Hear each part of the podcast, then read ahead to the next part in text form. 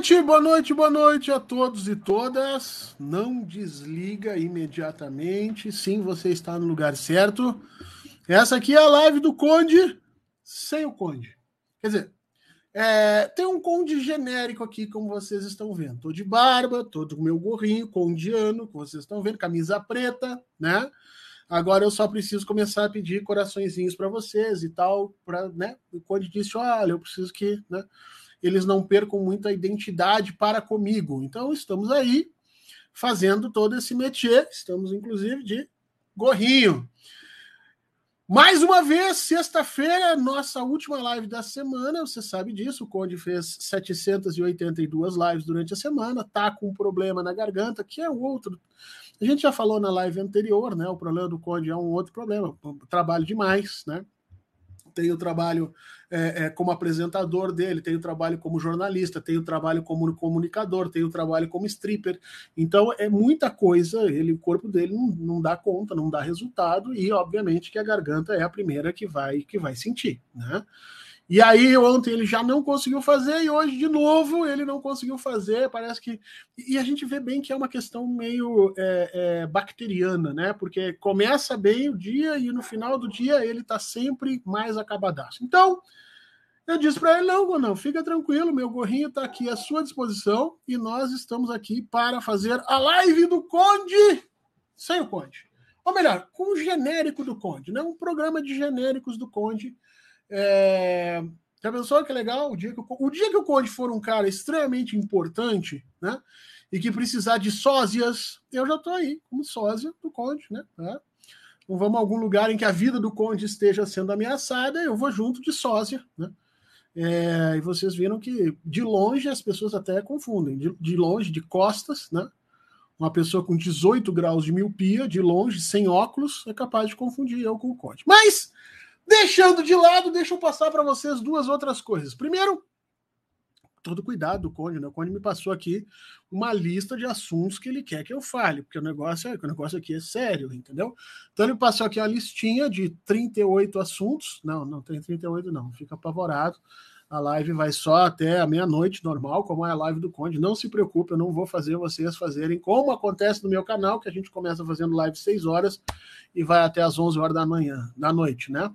Então ele passou aqui quatro coisinhas. Nós vamos falar hoje sobre, portanto, os militares e o 31 de março, que não foi. Interessante a gente avaliar um pouco isso. Será?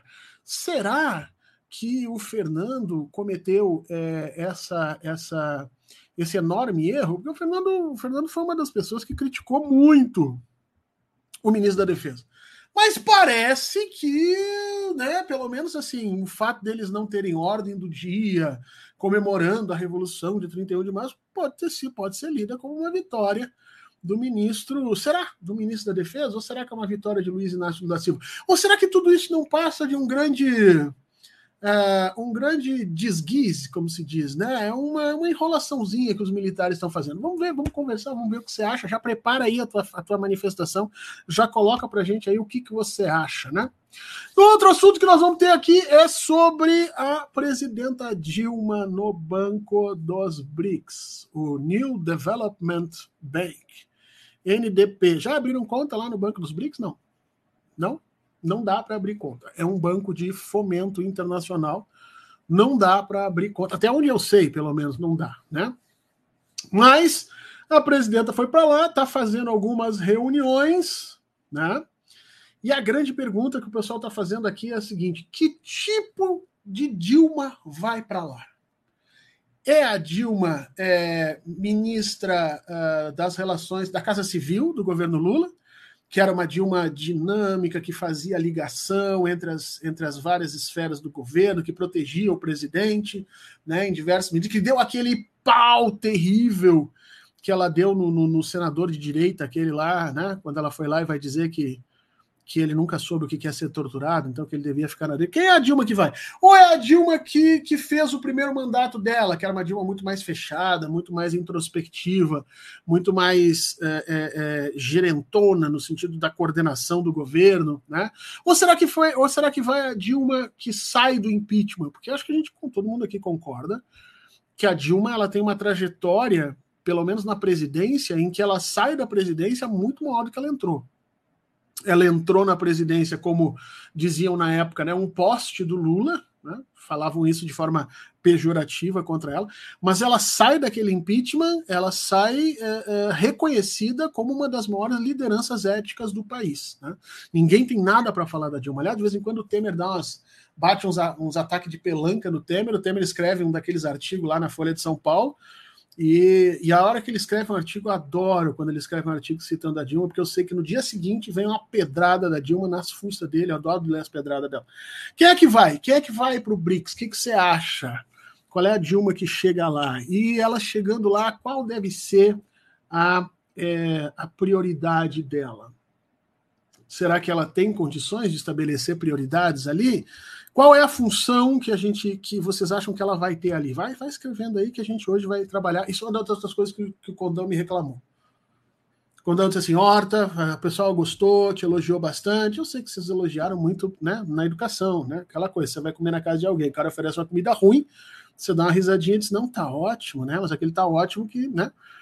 Você sabe que vai passar mal no dia. Eu sei que é assim, mas aí ele reclamou comigo que eu não tinha dado a devida atenção para o coletivo dele, que o coletivo dele é um coletivo que participa muito. Aí me deu um, assim, um, né, um, uma escoldada. Ele fez um, né, um, E aí hoje ele disse que a gente vai ter que. Viu, senhor? Que nós vamos ter que dar mais atenção para é, a, a, o pessoal do coletivo. Então, já vai escrevendo aí qual, qual das Dilmas você acha que vai entrar aí.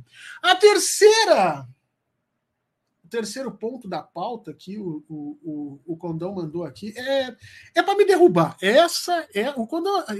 Eu tenho a impressão que ele pegou essa pauta e diz assim: que, que essa aqui o Fernando vai brilhar, essa aqui o Fernando gosta, essa aqui eu vou enterrar ele. E aí, na terceira pauta, ele escreveu aqui para mim, né, que é para a gente conversar sobre o Camilo, Camilo Santana, não é o Camilo Cienfuegos, ah? Camilo Cienfuegos, Revolução Cubana, né? esse gorrinho aqui. Né? Enfim, é o Camilo Santana, ministro da Educação, ou ministro da Deseducação, ou desministro da Educação, como vocês preferirem, dizendo em alto e bom som hoje que não vai revogar o ensino médio, né? Que voltar ao passado é coisa que não se faz. E essa foi a frase que o Condão colocou para a gente tratar disso hoje aqui. Certamente ele pretende me enterrar com essa aí de vez, porque se antes dessa pauta já tinha gente dizendo que o Fernando era muito crítico, que o Fernando bibibi, que bom, tem gente me mandando e-mail dizendo que eu sou a causa do governo dar errado. Sério, gente, eu recebi e-mail dizendo isso. É pessoas como você é que são causa do governo da rede, eu digo, porra, eu não, eu não sabia que tinha essa, essa importância toda, entendeu? Não, eu vou começar a cobrar para falar coisas boas ou más, porque se eu sou a causa, meu, eu estou usando muito mal esse processo. Mas depois dessa, dessa frasezinha que, o, que o, o Conde colocou aqui, eu tenho certeza que eu vou se enterrar-me, que nem os outros. Vou se enterrar-me. Essa aqui é a famosa pauta avestruz. Né? Ele sabe que eu vou enfiar a cabeça dentro da terra e vou ficar lá cavocando então, se nos próximos dias é, alguém mandar me prender, entendeu? Alguma coisa, eu vou pedir que o coletivo do Conde ajude aí para pagar os honorários, que vai ser um segunda, uma segunda personalidade que vai me odiar. E vamos falar sobre Camilo Santana, sobre reforma do ensino médio. A gente tem que falar isso. E a última das nossas pautinhas hoje é a pergunta para vocês: quem é melhor para o Lula indicar para o STF? Mas não é assim, eu acho fulano, eu acho Beltrano, eu acho Cicrano. A pergunta do Conde é capciosa. O Conde pergunta assim: quem é pior para o Moro? Quem vocês acham que entrando ali no STF, sentando naquela cadeirinha, né?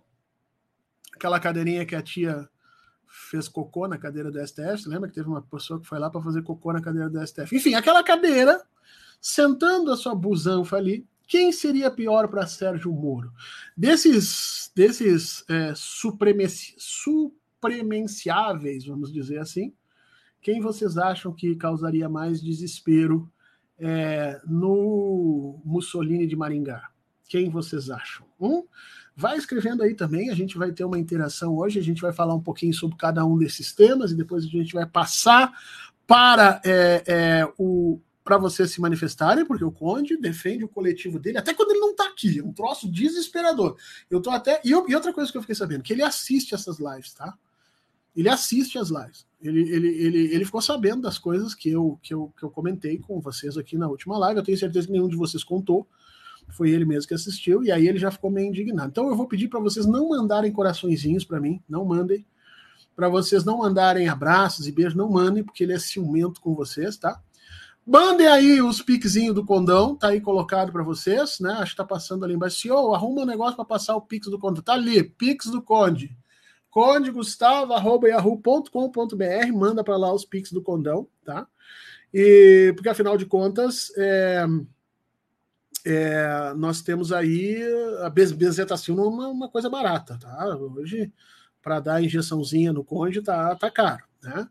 E, e vamos então. Não, peraí, peraí, peraí, peraí, que ele me mandou aqui pelo. Olha só, me mandou pelo WhatsApp mais uma das nossas pautas, que, que, aqui é assim, né? O cara, a gente entra para fazer e as pautas vêm depois. Ele quer que a gente fale também sobre uma decisãozinha do STF, que agora derrubou por unanimidade prisão especial para quem tem curso superior. Tema polêmico, hein, gente? Tema polêmico. Porque é o seguinte, veja, quem tem curso superior agora vai para a mesma cela, mas quem é ministro, quem é juiz e quem é policial, não. Então, na realidade, o que aconteceu aqui é que eles tiraram os privilégios de todos os outros, menos os deles. Então, vamos discutir isso também aqui, o Condão mandando para vocês. E, senhor, vamos para o bate-papo aqui rapidinho, numa primeira rodada, que eu sei, porque eu vou começar a pagar essas rodadas aí para o Conde. Então vamos ver o que, que o pessoal no bate-papo está dizendo para nós aí. Seleciona algumas para a gente conversar. Janete Godoy dizendo que o pior para é, para o, o Moro seria o Lênio Streck. O Lênio Streck. Uh, eu vi a Kátia, eu vi a Kátia dizendo aqui: uh, Condão, tô morrendo de saudade. Se cuida, meu amor. Deus te proteja, rezando pela sua saúde. Desculpe a intimidade. Tenho você como irmão, ó, intimidade de irmão, Condão, tá? É para tu não te emocionar. Ela já deixou bem claro aqui, intimidade de irmão, né? Uh, o Horta está substituindo com maestria, te amo, saúde. Muito obrigado, Érica. Aliás, eu vira, grande abraço para você. Cláudio Rodrigues, vocês estão hipnotizados com o Zanin? Será que vamos desperdiçar mais uma vez o Serrano e o Lênio? É de se pensar também. É de se pensar nessa situação. Maria Noemi dizendo que quem irá enterrar Sérgio Moro seria o Pedro Serrano. É, o Pedro. Você sabe que a minha predileção é pelo Pedro, né? Eu, eu, gosto de todos os outros, mas o Pedro é a minha predileção. Rafael Oficina, Condão está fazendo striptease. Nesse momento, deixa eu ver que oração. 23 e 12, ainda não. Ainda ele está se preparando, Rafael. A, o, o, período do trabalho né, de striptease é depois da meia-noite. Depois da meia-noite é que ele leva as calças, aquelas calças chique né, que tira os, os, troços do lado. Cristina Teixeira dizendo aqui que era o Zanin. O cara entende de lawfare. Ele é o cara. Mas será que ele seria bom para pegar o, o, o ou não? Ângela Valério, entrará uma Dilma disposta a acabar com a miséria e a fome do mundo.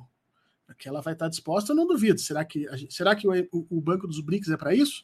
Que o Brasil se beneficie muito com o apoio às suas políticas públicas. Será que o Banco dos BRICS pode apoiar as nossas políticas públicas aqui? Ótimo, se fosse assim. Se for assim, para nós tá bom. Ângela, obrigado, grande beijo para você. Vamos lá, vamos começar a conversar sobre militares. Você sabe, né? O Brasil tem um problema histórico com os militares. Os militares se acham é, os inventores do Brasil. Eu não estou brincando, não, estou falando sério. Os militares, quando eles escrevem a história deles, eles colocam o surgimento do exército brasileiro antes do surgimento do Brasil. Né? Segundo eles, o exército brasileiro surgiu na Batalha dos Guararapes. A Batalha dos Guararapes é lá no Brasil Colônia, onde não existia ainda Brasil, que existia era a coroa portuguesa. E de uma forma muito estranha, o exército brasileiro surge antes do Brasil. É mais ou menos como os cristãos terem surgido antes de Cristo. Mais ou menos assim. Então eles têm toda essa relação estranha com a história deles, né? Eles se acham inventores do Brasil, depois eles se acham os heróis da pátria que nos deram a nossa a nossa república, porque a gente sabe que o golpe é, que faz a República Brasileira é um golpe militar. Os militares se levantam e tiram uh, a monarquia do Pedro II do poder não foram só eles, né? A monarquia já estava apodrecida, tem uma série de questões ali, mas o golpe de fato é, é dado por eles. Né? Então eles acham não só que eles criaram o Brasil, mas eles criaram o Brasil republicano e eles construíram a partir de 1964. Na realidade, eles já tinham feito isso em 30, eles já tinham feito isso em 35, né? Eles, eles construíram aí uma ideia de que eles são também preceptores da democracia brasileira. Então, eles criaram o país, eles uh, fundaram a República e eles nos deram a democracia em 64, que é na cabeça meio doente dessa gente. 1964 foi uma revolução democrática, né? Eles estavam ali para defender a democracia. Supostamente eles mataram e torturaram mais de 10 mil pessoas no Brasil, se a gente contar todo mundo, para evitar que os comunistas matassem e torturassem mais de 10 mil pessoas no Brasil.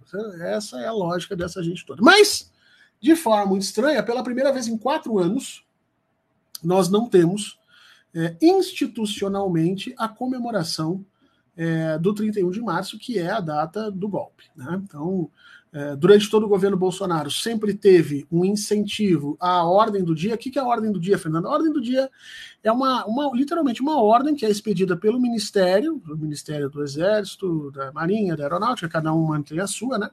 E que diz o que, que deve ser feito naquele dia. E a ordem do dia, normalmente no dia 31 de março, era comemorar a Revolução é, Democrática de 1964.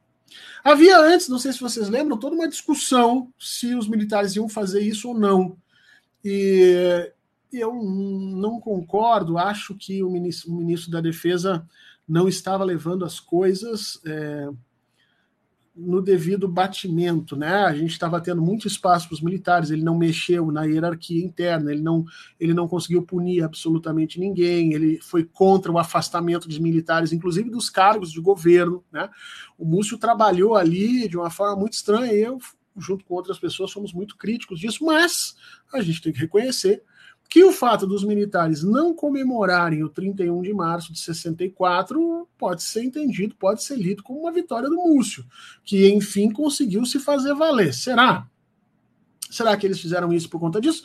Do, do Múcio, ou será que eles fizeram isso porque eles perceberam que não tinha clima no Brasil para comemorar o 31 de março? Né? Porque pode ser isso também, pode ser que essa gente tenha percebido claramente que, olha, fizemos, pisamos, pisamos na, na, na, jaca ali no dia 8 de janeiro, deu aquele problemão todo, então agora é melhor a gente ficar low profile, né? Então tem muita gente lendo que não, que é um fortalecimento do Múcio em relação a isso. Tem gente com quem eu conversei que já falou que isso é o efeito Lula, ou seja, quando o Lula cresce e cresce em função das suas capacidades no sistema internacional, né, da sua representatividade, os militares começaram a ficar com medo, mas a verdade é que eles não só não comemoraram o 31, como o presidente Lula parece que já é, está organizando aí há mais de uma semana reuniões semanais com todos os líderes é, militares. E como diz o Condão, quando o Lula mete a mão, né, quando o Lula começa a organizar isso, é, a gente começa a ver política sendo feita ali. Então, eu ouvi muita gente dizendo que isso não tem nada a ver com o Múcio, ou pelo menos não necessariamente com o Múcio, mas tem a ver com a forma como o presidente Lula está levando essa política mais, como é que eu vou dizer, mais epidérmica que ele está fazendo com os comandantes militares. Né? Por um lado, o Lula acenou com a possibilidade de fazer mais investimentos nas Forças Armadas, por outro lado, ele acena com essa possibilidade de se manter mais próximo, conversando, participando.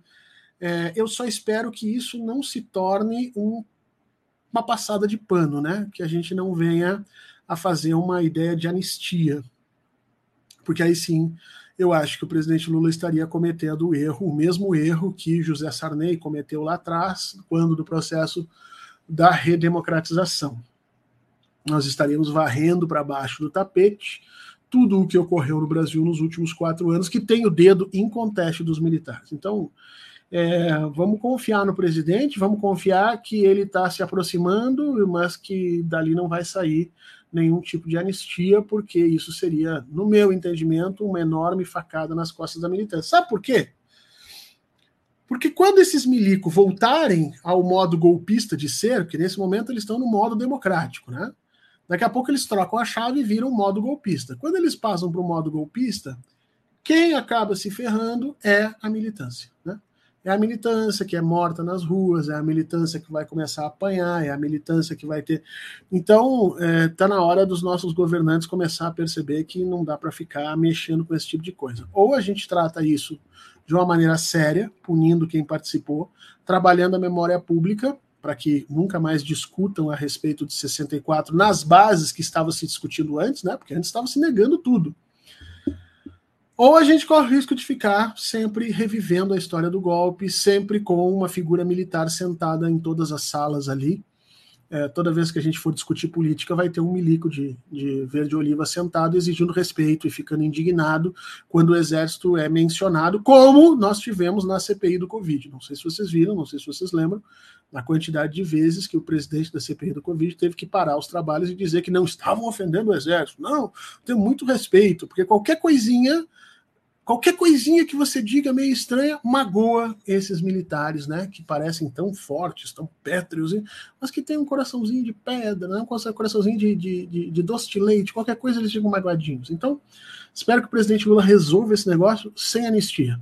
Presidente, resolva sem anistia, tá bom?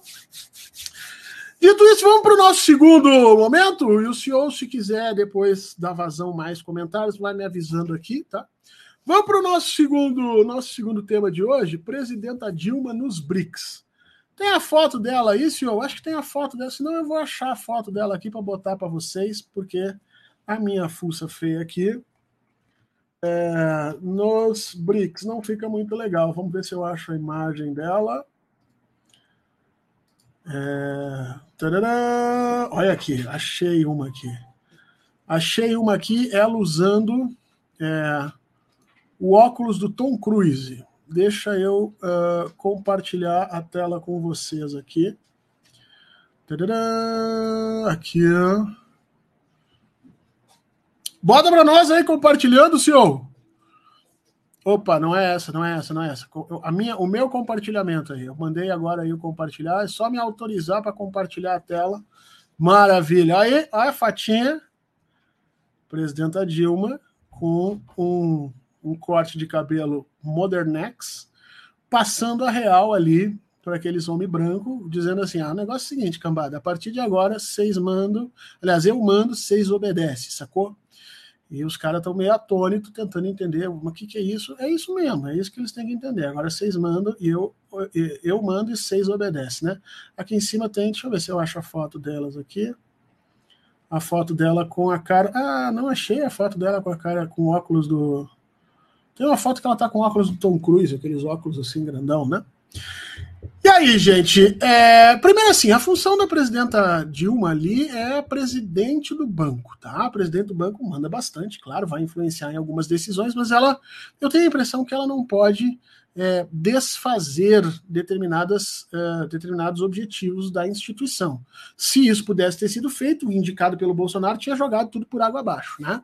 Não, eu acho que a presidenta Dilma já deve ter uma pauta que deve ser seguida, que certamente deve envolver as questões do Sul Global. Tá? O que é o Sul Global, Fernando? Bom, o Sul Global é a forma como nós nos referimos àquele conjunto, aquele grupo de países ou de espaços no globo que são que é diferente do, do, dos países que governam o mundo, né? Normalmente ali anglo-saxônicos, brancos, referências ao norte, né? A gente está falando aí dos Estados Unidos, Canadá, Europa, uh, Austrália, Nova Zelândia, que apesar de estarem no hemisfério sul, eles são considerados Uh, países do norte, né, junto com o Japão, eh, esses são os países do norte. O sul global é todo o resto, é a galera que, né, que não, não manda, que obedece. E esse sul global é, em grande medida, o, o objetivo do Banco dos BRICS, que é para ser um banco de fomento, é para substituir. É, a gente não sabe se o FMI ou o Banco Mundial, né? Porque o FMI tende a, a discutir questões mais financeiras e o Banco Mundial é mais projetos específicos de desenvolvimento, né? Então eu tenho a impressão que ele tem um pouco aqui de Banco Mundial nessa história. Então o objetivo, claro, é fazer o banco trazer esse tipo de coisa. Mas vem cá, Fernando. Por que, que a China está fazendo isso? É porque ela é boazinha? É porque ela super quer afim de desenvolver o mundo? Isso é o socialismo? Não é bem assim, tá? Muita gente que estuda a China vai te dizer que a China sim é benevolente, mas o que eu tenho para dizer para vocês é que isso é uma disputa de, de poder, Né? A China está tentando alterar a ordem vigente. É, a gente tem uma ideia de que isso vai acontecer, porque a China vem crescendo econômica e politicamente muito rápido mas ela está acelerando esse processo, criando essa engenharia, né? essa engenharia institucional internacional, quer dizer, a nova Rota da Seda, é o Banco dos BRICS, agora são os acordos de comércio em Yuan, é a ajuda que ela está fazendo ao desenvolvimento da África, por exemplo. Vocês devem estar tá vendo aí, o Macron vai visitar os países da África e começa a falar contra a China e os, e os presidentes da África se revoltam, só falta mandar o Macron calar a boca. Né? Esses dias foi o chanceler alemão que passou por isso também, porque a China está muito presente ali, né?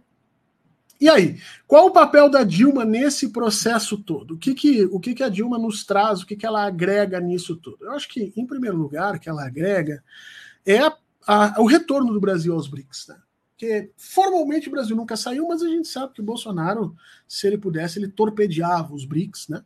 Se ele pudesse, ele mesmo invadia, quer dizer, ele mesmo não, porque ele é covarde, né? Mas ele mandava o Brasil invadir a China, tomar aquele negócio todo lá, é, que ele realmente não tinha condições nenhuma, né? Com aquele estanque fedido que ele botou a, a, a, a fazer o desfile lá na frente, ele não consegue invadir nem, nem a, nem São Sebastião, que é uma, uma, cidade aqui do lado, que a galera tem, tem mais arma do que ele imagina, nem ali ele consegue invadir. De qualquer forma, o Bolsonaro queria ver o BRICS pelas costas, né? A Dilma não, a Dilma não só a indicação dela coloca o Banco dos BRICS numa condição de proximidade com o Brasil, e por mais que você diga, ah, mas o Brasil não tem muita força econômica, o Brasil, eu concordo com tudo isso, mas ainda assim é um dos países originários do BRICS, né? E é, obviamente, um dos países hoje, especialmente com o Lula, que tem um capital político internacional bastante grande, e uma referência, e aqui sim eu quero que a gente entenda, que eu acho que é a grande sacada desse processo. O Brasil é referência internacional é, nas questões sobre clima e meio ambiente. Tá? Então, olha, olha o que, que o Lula fez. Sempre foi. Uh, desde 1992, quando a gente sediou aqui a, a, Rio 92, né?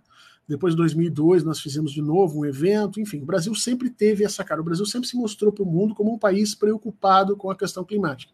Não havia, antes do Bolsonaro, não havia nenhuma discussão internacional sobre clima que tivesse legitimidade sem a presença do Brasil. O Brasil estava em todas, era COP para cá, COP para lá, era protocolo de não sei do que, protocolo, o Brasil estava em todas. Aí o Bolsonaro pega tudo isso, amarra, amassa, cospe em cima e joga no lixo. Tá?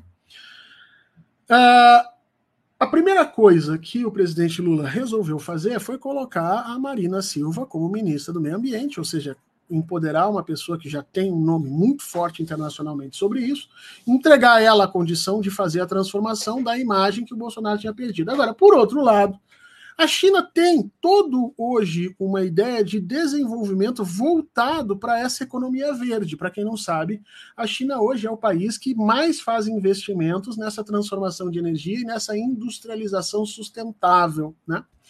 É, há 10 anos atrás, a China era acusada de ser uma das responsáveis é, pela destruição do planeta e tal, ela resolveu mudar. A presença da Dilma ali, de alguma maneira, é uma forma de você dizer que o Brasil voltou a essa discussão também, né? E agora o Brasil, nesse contexto, acaba indicando uma mulher e essa mulher provavelmente vai dar vazão aí uma série de projetos nesse processo de transição energética. Fecha com efetivamente o que o Brasil uh, tem demonstrado para o mundo nas suas condições internacionais, fecha com os interesses chineses de aproximar o Brasil e de aproximar o Brasil dentro de um processo de legitimidade que o Brasil já tem, ou seja, a questão do clima, e coloca uma figura lá dentro que é uma figura caríssima para nós no Brasil. Né? Dilma Rousseff não é qualquer pessoa. Não é como se você estivesse indicando um Fernando Horta para a presidência do Banco do. do hum, fiquei imaginando aqui hum, aquele enorme salário que a gente descobriu recentemente. Não, né?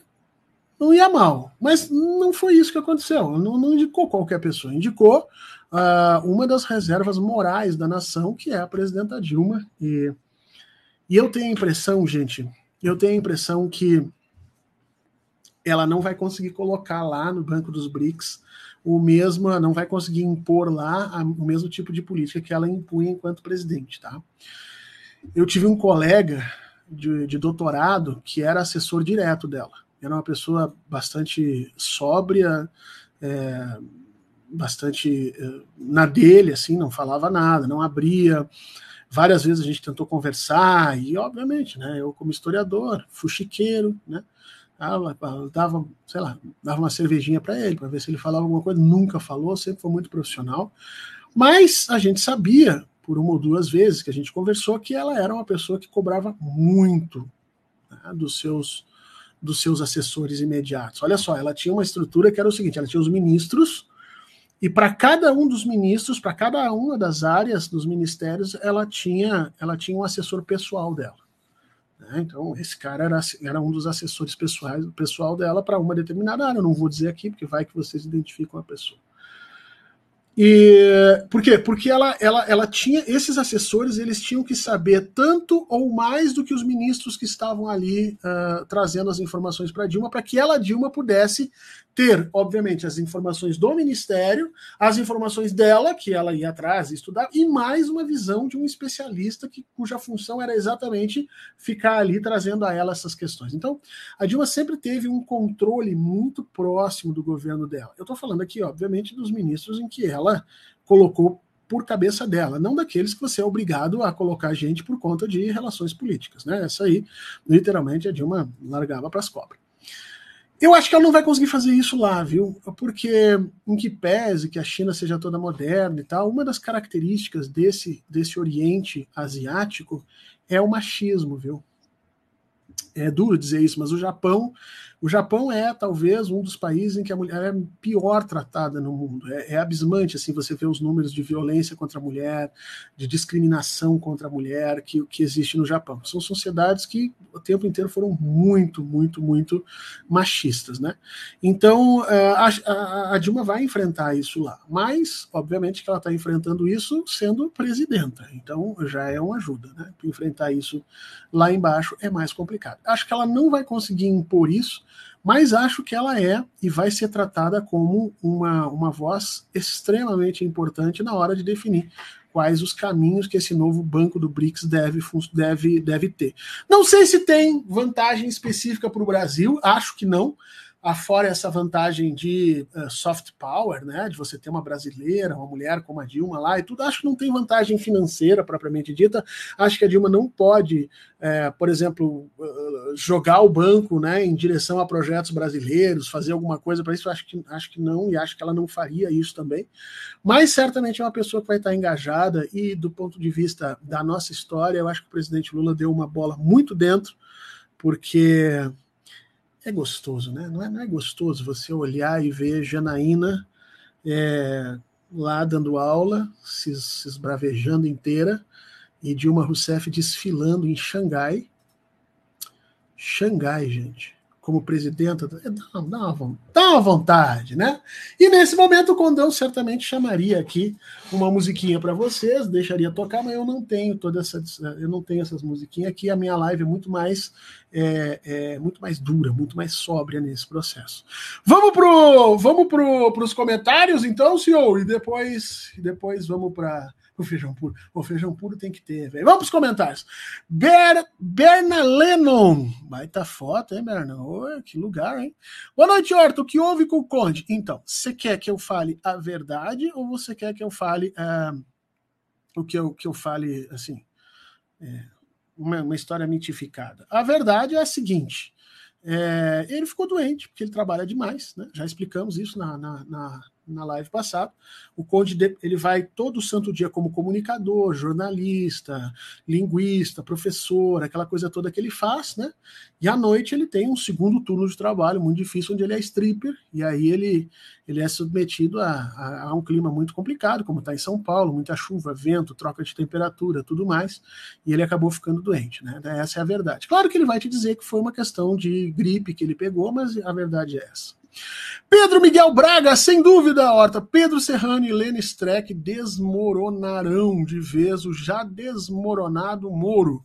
E o Zanin provavelmente se declarará impedido de julgar o Moro. Mas, Pedro, você está dizendo que o Lula vai indicar os três? Aí eu sonho, hein? O Lula vai ter, parece que, três indicações. Você já imaginou? Manda agora o Pedro ou, ou o Lênio, manda de segunda o Lênio ou o Pedro, e aí, para finalizar, para chapar, o Zanin. Aí, Deus o livre, hein? Horta, você vai colocar a vinheta? Claro que vou, Elo. Já falei aqui para o senhor para colocar assim. Aqui é o seguinte: a gente faz, a gente faz o que, o que a casa manda fazer, entendeu? Mandou colocar a vinheta, nós vamos colocar a vinheta. Fernando, qual é a sua formação? Eu sou de carne e osso. Por incrível que pareça, sou de carne e osso. Mas você está falando minha formação é, intelectual? Eu sou professor, sou formado em História. Hum? Essa é a minha formação base. Uh, o que dá a gente, né, as pessoas que se formam em história deviam ser melhor tratadas nesse país. A gente, a gente ainda é muito escanteado, dá muita importância para advogado, economista, historiador, não. Ana Beatriz Oliveira Champlone, a presidenta Dilma devia aproveitar que está toda poderosa e bater uns papos com o camarada Xi, Xi Jinping, para dar um troco nos Estados Unidos pela espionagem feita com ela. É, mas ela ficou muito braba naquela época. Vocês lembram aquele episódio que ela, inclusive, ela disse na cara do. Não foi do Obama, foi do vice, né? Foi do, do, do Biden. O Biden era o vice do Obama, ela disse na cara do Biden. Disse, ó, ela primeiro cancelou uma visita que ela ia aos Estados Unidos, cancelou quando ela soube o negócio da espionagem, né? E depois ela disse na cara do Biden que ela não tinha gostado nada, nada. Fez o que a gente podia fazer. O que mais que a gente podia fazer? Nada, né? mais nada. Elô, BH dizendo aqui, Dilma chiquerésima, de pretinho básico. Tá, tá, tá bonita a mulher, hein? Maria Noemi tá na hora da vinheta. Então vamos lá, vamos pra vinheta, toca aí pra nós o feijão puro. A gente come só feijão puro,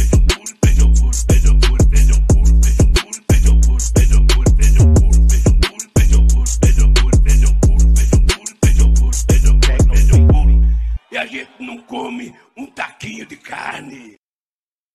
Ô, oh, Lele, feijão puro. Eu não sei quem é que teve essa ideia fantástica de transformar isso nessa música. Tem até ali, né, uma vinheta do TikTok, depois a gente tem que ver ali quem é o rapaz que fez isso, porque realmente é, é genial, genial o feijão puro. E ninguém tem mais cara de conde do que o feijão puro, né? Uh, tá aí o feijão puro para vocês. Depois tem a outra vinhetinha do conde, quem não viu, onde mandou botar uma outra vietinha aí, uma vietinha que ele especialmente preparou para esses momentos, né? Vamos para a nossa pauta em terra avestruz que o Conde colocou aqui. Nosso querido ministro da Educação, Camilo Santana, que tinha no início é, da, sua, da sua ministragem, vamos dizer ali assim, tinha dito claramente que o, o novo ensino médio não seria modificado, que era para a gente tirar o cavalinho da chuva, que estava tudo muito bem, que nada ia acontecer. Nós levantamos a voz, começamos a criticar nas redes, mesmo tomando pedrada, porque a gente critica e logo em seguida vem a turma do, do né, a turma do apoio incondicional, e a gente apanha pra caramba nas redes, mas eu acho que educação, pela educação, vale a pena a gente brigar. E aí nós começamos a levantar a voz, a CNTE começou a exigir reunião com o ministro, o ministro começou, não queria receber a CNTE, e a CNTE o que, que é a CNTE? A Confederação Nacional dos Trabalhadores em Educação, é, a CNTE indo para cima, né? Logo em seguida, os estudantes se organizaram, fizeram a parada, e a gente começou a levantar a voz, e aí a mídia parece que comprou um pouco dessa pauta, porque começou a mostrar o tamanho dos absurdos das disciplinas que estavam sendo ofertadas no novo ensino médio pelo Brasil inteiro. Aliás, se você conhece alguma disciplina maluquérrima que está sendo ofertada aí no, no novo ensino médio que seu filho, seu primo, seu sobrinho está fazendo, deixa nos comentários aqui para baixo também.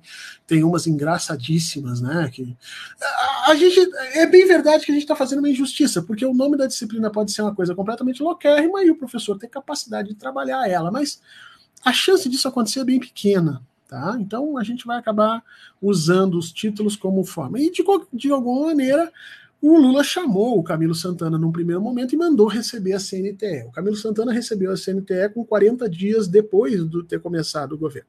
Antes disso, ele já tinha recebido senadores, a Fundação Lema, a Fundação Itaú, não sei o que, da Educação, Fundação Natura Educação, tudo que era fundação ele estava recebendo. Né? Inclusive, essa semana, não sei se vocês viram, ele recebeu é, a Fundação é, a Fundação dos Marinhos, lá na Educação. Para receber a Fundação sempre tem espaço.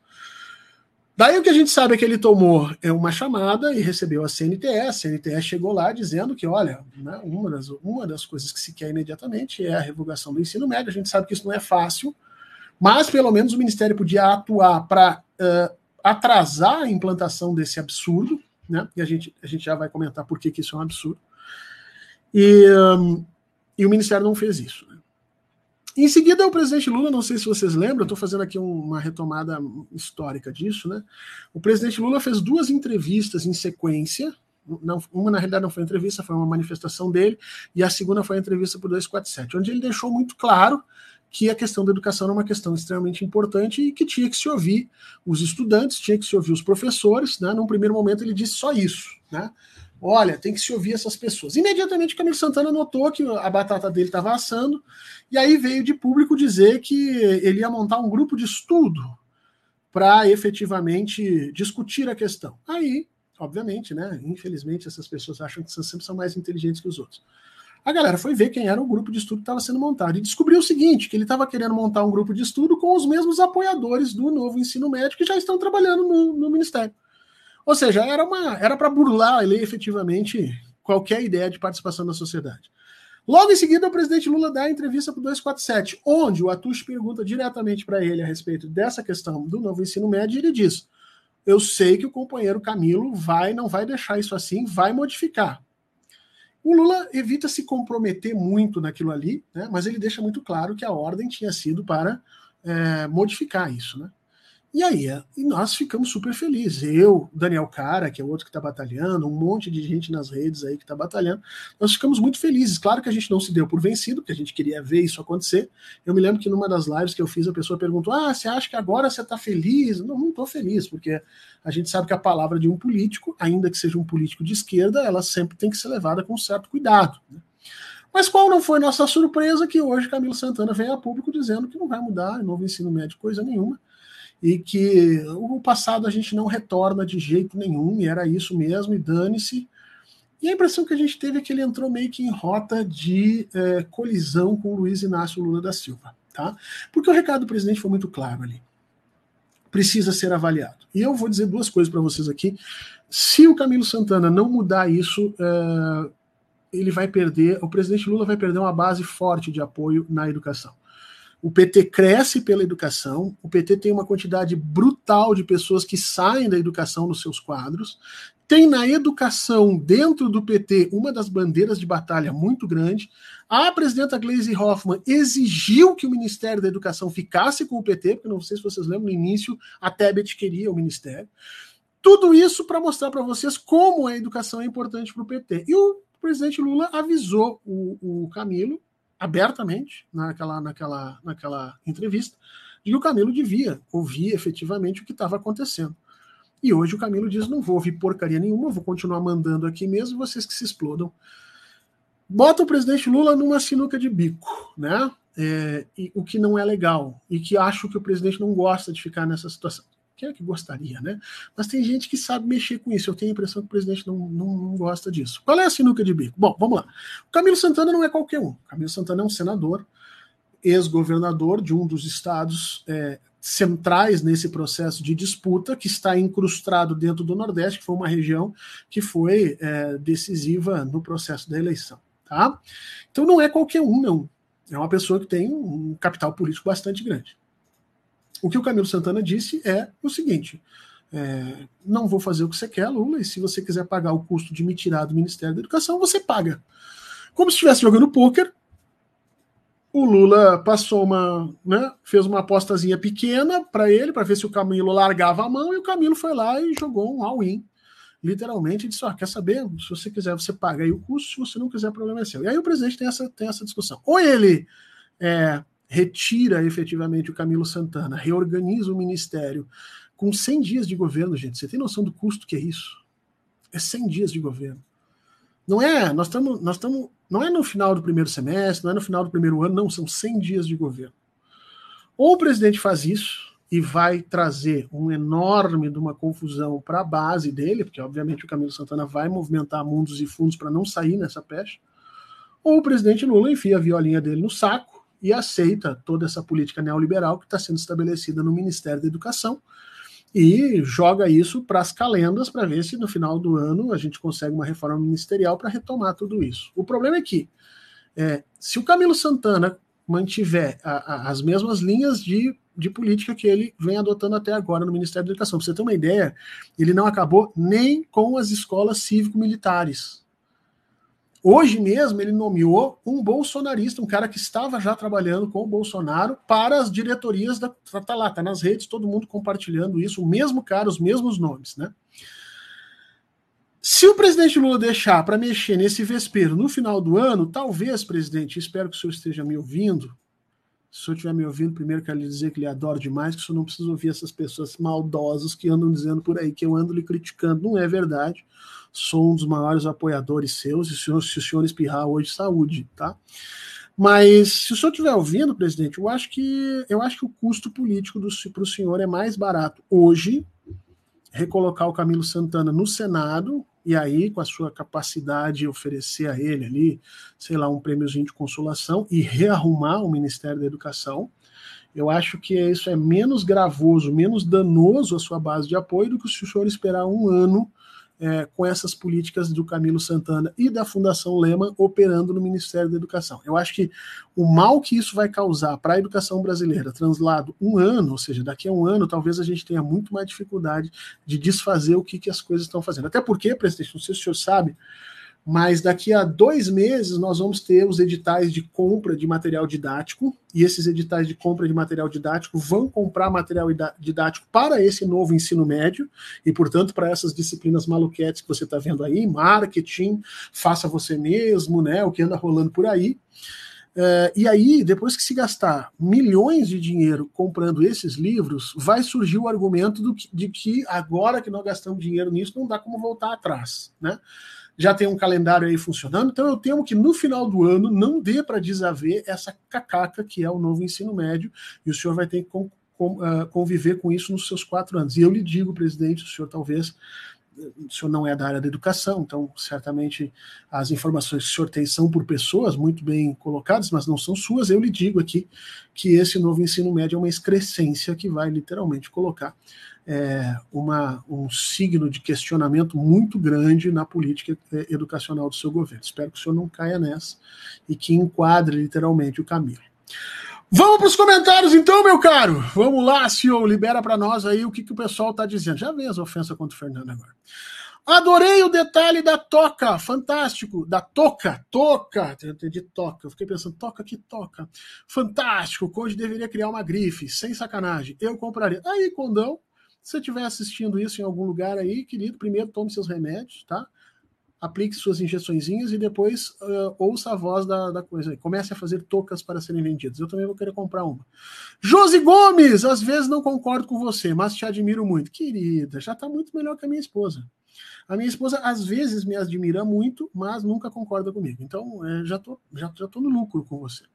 Menir Ribeiro da Silva, Horta, você é muito bacana. Queria ser sua mãe. Aí, mãe, se estiver assistindo, ah, é, ainda bem que tu não conversa com ela, menina, que ela ia te passar todo um histórico que não é legal. Mas agradeço demais. Doris Fernandes, acho que o Conte ficou doentinho em solidariedade a Lula. Não tinha pensado nisso, ele é muito romântico. O Lula ficou doente, o Conte ficou doente. O Lula vai para a China, o Conte fica em casa e não vai para a China de jeito nenhum. Aquela Ana, querida, muito obrigado aí pelo super chat grátis. Que susto! Ouvi Conde Streamer, Deus me livre! Não, não, não. É porque ele tá dodói e nós estamos aqui. Dom Sebastião, grato aí pelo superchat. Faria Lima quer Haddad contra Lula em 2026. Não, isso nunca aconteceria. Já te digo, Dom Sebastião, Haddad jamais iria contra Lula. Mas claro, a Faria Lima quer desgastar o máximo possível. A Bloodvern dizendo aqui, o Horta é uma criação de inteligência artificial, do chat GPT. Pode ser, Bloodverno, mas eu me convenci que sou real, entendeu? Eu me convenci. Talvez eu não seja, mas eu me convenci. E depois outra coisa, já pensou uma criação de, de inteligência artificial com essa fuça, essa diagramação horrorosa aqui? Não. Dorian Passos, muito obrigado aí pela, pela ajuda. Horta, o que você acha da indicação do Zanin para o STF? Eu acho que o Zanin tem merecimento, eu acho que o Zanin tem é, história recente, Acho que o Zanin é um nome é, importante, mas acho que o custo para nomear ele é muito alto e acho que nós temos pessoas com todos esses predicados do Zanin e talvez alguns até mais, como mais idade, mais experiência, cujo custo seria mais baixo nesse momento. Então, eu, se fosse eu, eu não indicaria o Zanin. Uh, mas por conta do custo político que vai ser isso, o Zanin é advogado do presidente Lula. Né? Então, enfim, nós temos outros nomes para isso. Mas eu, se você me perguntasse assim, tu vai apostar em quem, Fernando? Eu aposto no Zanin. Acho que o presidente vai, vai indicar ele. E acho que ele vai fazer um, vai ser um excelente ministro se for indicado e se passar sem problema nenhum. Uh, vamos então, já que pegamos. Ah, não temos a vinheta. A vinheta, o senhor me avisando aqui. Toca a vinheta nova. Vocês já viram a vinheta nova do Conde? Bem cara do Conde. Toca a vinheta nova para nós aí, senhor. Vamos ver o que, que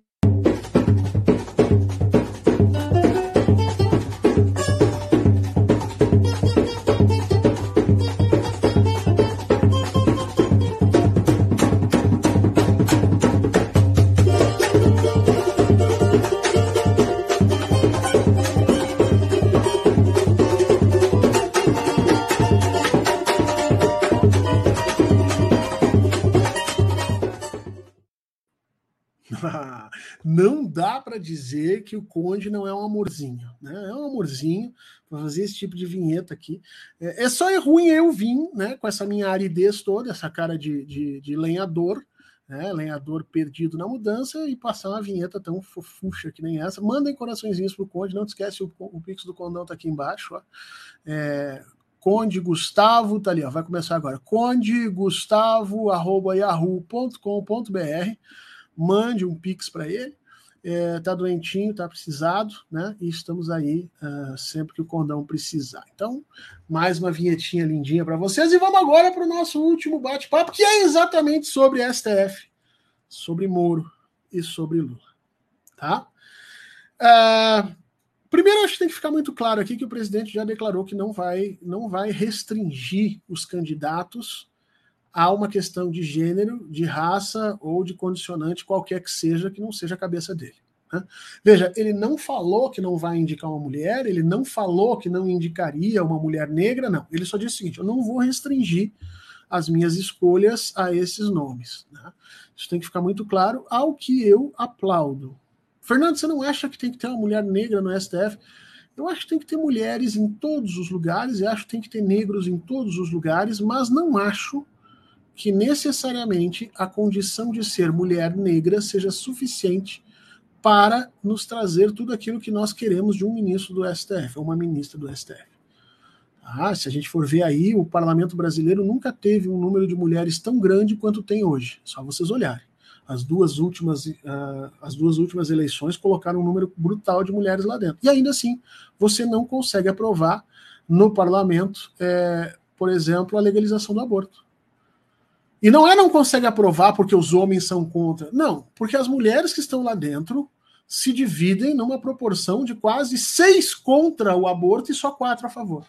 Por que, que eu estou dizendo isso? Porque o fato de ser mulher não necessariamente estabelece que a pessoa vai ter é, é, consciência política e social como o presidente Lula julga que deva ter. Né? Ah, mas não tem nenhuma mulher que tenha? Não, eu acho que tem, claro que tem. Mas a questão é saber em quem o presidente efetivamente confia para essa função. A mesma coisa a gente podia fazer com relação à posição negra. Né? Uh, nós tivemos, é bem verdade, um único negro no STF, que é o Joaquim Barbosa, né?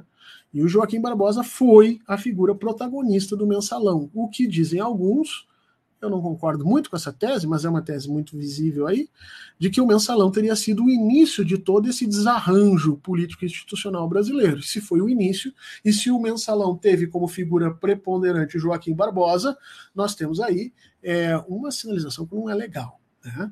Agora, é... ah, Fernando, então você está julgando toda a população negra pela figura de Joaquim Barbosa? Não, não estou. Agora, acho que o presidente Lula tem que, nesse momento, sentar a cabeça no seu lugar e uh, escolher um ministro que tenha uh, estopa e, e, e, eu gostei muito esses dias de um, de um artigo que apareceu, não me lembro quem foi que escreveu, foram os juízes, juristas, dizendo o seguinte, que o candidato precisa ter uma história transparência de história transparente de luta com as pautas sociais dentro do judiciário. E isso é muito interessante. Sabe por quê? Quando eu comecei a, a, a, me interessar por essas questões, né, eu estava estudando é, uma, uma das coisas que eu estudei no meu doutorado foram os Estados Unidos da América, história, século XX e tal. E na época estava rolando lá uma discussão bem grande porque o Obama tinha que indicar uma figura para a Suprema Corte, né? E casualmente eu estava eu estava para ir para os Estados Unidos para fazer meu pós-doutorado lá e fui perguntar para alguns amigos de lá como é que era essa indicação lá nos Estados Unidos, né? Como é que o presidente norte-americano indicava alguém para a Suprema Corte? E aí um deles me mostrou um artigo que analisava isso. Então o que que acontecia? O Obama a, a, a, vaga ia abrir no ano que vem. Então o Obama começava, né, ele começou a selecionar os candidatos um ano antes.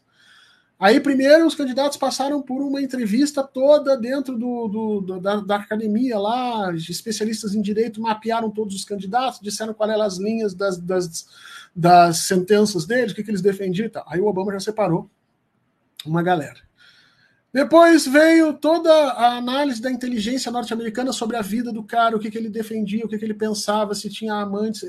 Que chutando, né? Se tinha amante, mas acho que se a inteligência está envolvida, vão descobrir até a cor da cueca do cara e se o cara tem freado ou não. Então, é, aí juntava toda essa informação e o Obama pá, pá, pá, já tirava uns grupos ali políticos. Dos que sobravam, o Obama começava a convidar os caras para os caras passarem finais de semana em Washington, lá na Casa Branca, conversando com o Obama sobre tudo, jogando tênis, jogando carta, né, jogando bomba na Síria, jogando bomba na Líbia. É, é isso. Ficava lá e o Obama ouvindo o que, que o cara tinha a dizer, o que, que o cara tinha a colocar, e aí, pá, muito bem, prazer, pode voltar. Você voltava, na outra semana vinha outro candidato. Passava uns dois meses, o Obama chamava de novo aquele cara, mas eu quero te ouvir um pouquinho mais. E, e, cara, esse processo levava um ano acontecendo, com várias etapas. Mas por que, que isso tudo acontecia? Porque o objetivo era exatamente tornar transparente as bases de pensamento jurídico da criatura. E não apenas, como aconteceu com o Fux, né? Se vocês viram a sabatina do Fux, o Fux prometeu que ia ser a criatura mais defensora dos direitos. O Fux chegou a dizer o seguinte: que o mensalão ele matava no peito. Ele usou essa expressão. Pode botar aí no Google. Fux matar no peito, que tu vai ver que vai aparecer aí o que ele disse para os, os senadores quando foi perguntado a respeito, obviamente, perguntado no não no público, né, mas no privado a respeito disso. Então, para a gente não cair de novo nessa história, esse pessoal que escreveu esse artigo dizia isso, que nós precisamos ter pessoas com transparência e história jurídica dentro do STF, o que eu concordo tremendamente. Agora, que com certeza, para ferrar o Moro, nós tínhamos que indicar um Pedro Serrano, um Lenin Streck da vida, eu não tenho dúvida nenhuma. Eu não tenho dúvida nenhuma. Até porque eu acho que o Zanin é uma pessoa tão honesta e tão correta que, se ele for indicado, ele vai se declarar impedido de julgar Sérgio Moro em todos, em todos os momentos. Então, olha só que interessante. Se você indicar o Zanin, para julgar Sérgio Moro, vão ter apenas 10 ministros aptos, porque o Zanin vai se colocar na condição de não. E se você não indicar o Zanin, você terá um ministro, sim, na condição de julgamento de Sérgio Moro. Vai aí! Do nosso presidente fazer essa, essa decisão. Gente, estamos na finaleira da nossa live. Quero deixar para todo mundo um grande beijo, para deixar para o Condão um grande beijo. Condão, hoje eu falei só uma vez nesse teu outro trabalho, mas acho que você tem que abrir aquela conta no OnlyFans que eu te falei mesmo. Acho que isso é importante, agrega muito no teu portfólio, nas suas redes sociais. Deixo para você um grande beijo, muito melhoras, meu caro Condão, e para você do coletivo do Conde. É, muito obrigado por me receber aqui com todo esse carinho. E se o Condão precisar mais uma vez, venho e estarei aqui sempre presente quando precisar. Tá bom? Grande beijo para todo mundo. Bom final de semana.